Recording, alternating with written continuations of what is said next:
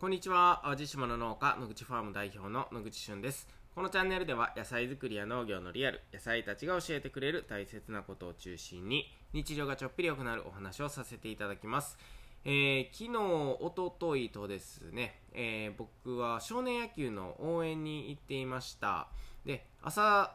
はちょっと仕事をしてね、それ終わってからということだったんですけれども、えー、おとといの土曜日はですね、えー、なんと淡路島から徳島へ遠征ということで、あの、徳島県の大会に参加させていただいてたんですけれども、まあ本当に子供たち、あの、予選をずっと勝ち上がってね、えー、本当めちゃめちゃ頑張って3位ということで、まあ準決勝で敗れてしまったんですけれども、これがまたほんまにドラマチックなあの展開でですね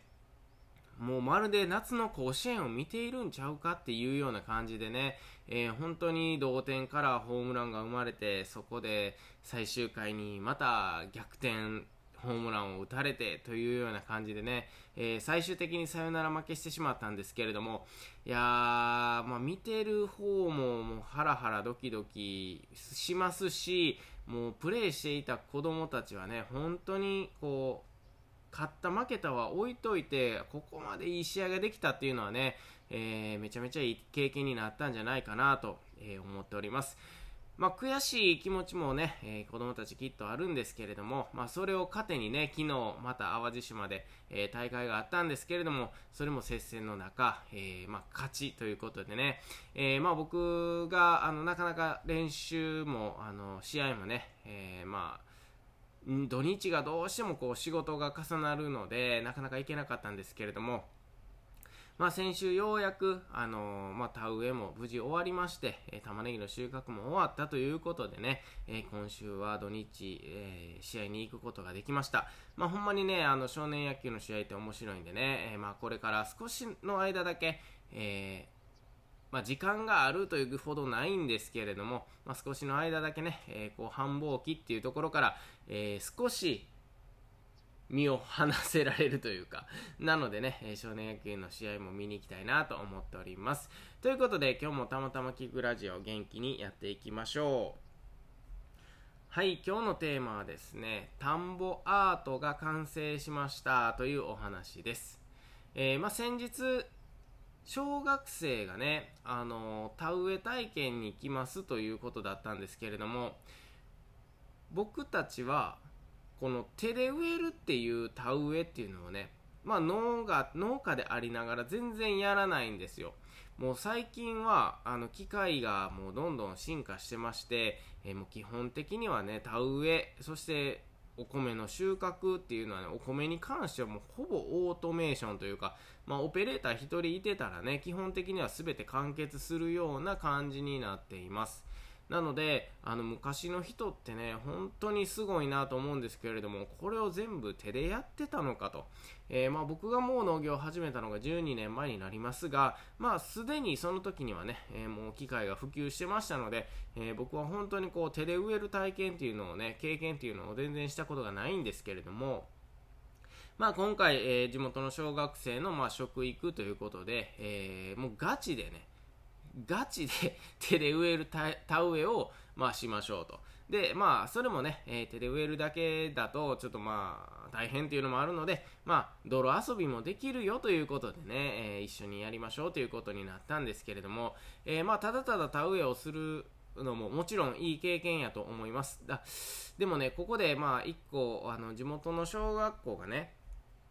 実は創立150周年なんですよ。で僕も通った小学校ですし僕た僕の息子たちもね、えー、通っている小学校ということで、あのー、やはり思い入れがある学校なのでねこの150周年になんかこうね、えー、一丁紙じゃないですけど、まあ、お祝いっていうほどなんか大それたものじゃないんですけど何かこう150周年にかけてしたいなって思ったんで、えーまあ、野口ファームの、まあ、みんなで考えてね150周年、まあ、周年っていう漢字はちょっとハードルが高いということで 150th ですね、まあ、なので、えー、まあ、こうやって田んぼでにね文字を浮かび上がらせるように植えましょうということで企画したんですよ。でこれがね、まあ、あの本当に大変で、えー、最初どうやってねこの文字をきれいに浮かび上がらせれるか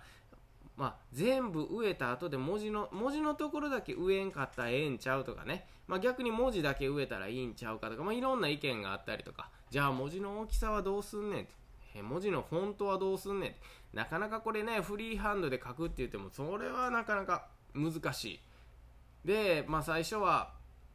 あのー、まあ、ワードとかでね、いろんなフォントを選んでみては印刷して、えー、田んぼの大きさに当てはめてちょっとこう落とし込むみたいなやってたんですけれどもまあこれはこれでねなかなか大変ということで、えー、カクカクした文字じゃなくてやっぱり5とかやとカーブがあったりとかね。まあなのでそういう部分がやっぱこれ難しいなということで最終的には、えー、まあ、奥さんの弟がですねあの建建築というか建設建設かな？に使うあの CAD っていう図面を描く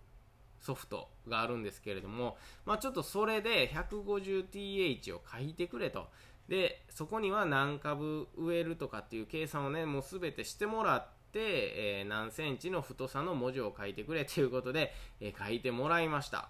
で、これはなかなかやっぱ素晴らしくてですね、最初からこういうソフトがあるんやったら、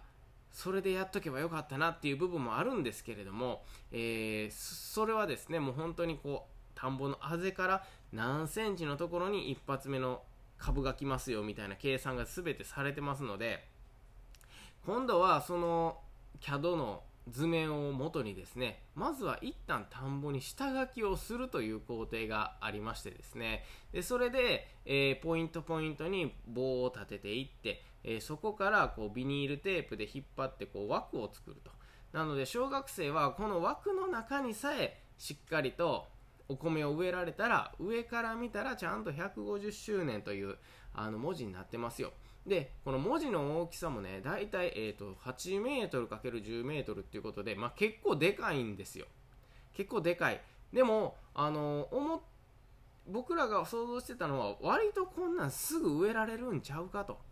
ね、小学生時間持て余すんちゃうかと思いきやですね、えー、当日やってみるとなかなかのこのね時間の費やしっぷりというか、まずは田んぼに入った時からもう子供たちはもうキャーキャーキャーキャー言うてね、あ、めっちゃ気持ち悪い言う子もいれば冷たくて気持ちいいっていう子もいればね、その辺にいるこう、なんていうカブトエビですかね、まあとかカエルとか、まあそれに夢中になる子もおるとかで、なかなかね、前に進まない。で、まあこう、なんていうんですかね、お米を植えるにしてもね、その深さやとか、こう、いろいろ言うてたらね、もう、ほんまにこの、150の位置を描くだけでもめっちゃ時間かかるやんかと。ということで、あの、実はですね、これやってみたところ、えー、1時間目から4時間目までもフルに、えー、田植えっていうことでね、全然、あの、道路遊びの、あの、時間もなく、まあ、基本的にはもうみんな、石像のようにね、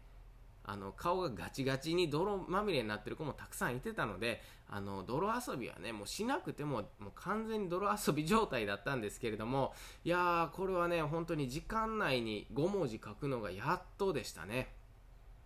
ただ、えー、最終的にそのあのビニールテープを外してあのー、まあ、見てみたんですよ。そしたらめっちゃ綺麗にね、150っていう文字が見事に田んぼに浮かび上がっている。えー、まだ植えただけのね、本当に10センチぐらいのあの短い苗なんですけれども、それでもね、やっぱり綺麗に浮かび上がっているということで、えー、これからだんだん大きくなってね、収穫を迎える頃になると、いや、ほんまにこれは、なんか新聞とか、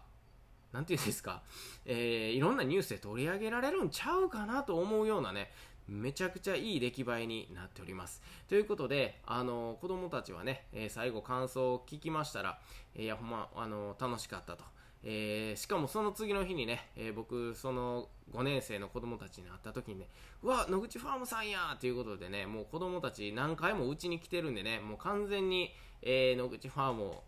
理解、理解してる、うん、覚えているというかね、いや、なんかそれはそれでね、ちょっと嬉しいなと思いますし、なんか自分たちが育てただけじゃなくて、えー、子供たちと一緒にそういう田んぼアートっていうのを挑戦できたっていうのはすごくいい経験になったなと思っております。バッチバチで足腰筋肉痛がやばいんですけれども、こんなにも大変な手で植える田植えがね、このアートにしたことでなんか一個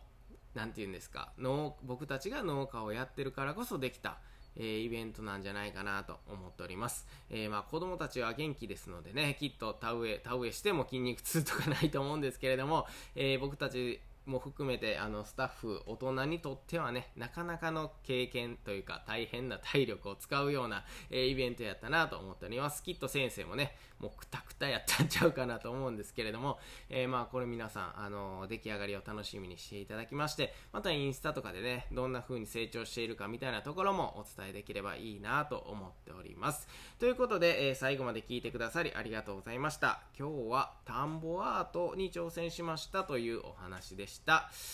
また次回お会いしましょう。バイバイ。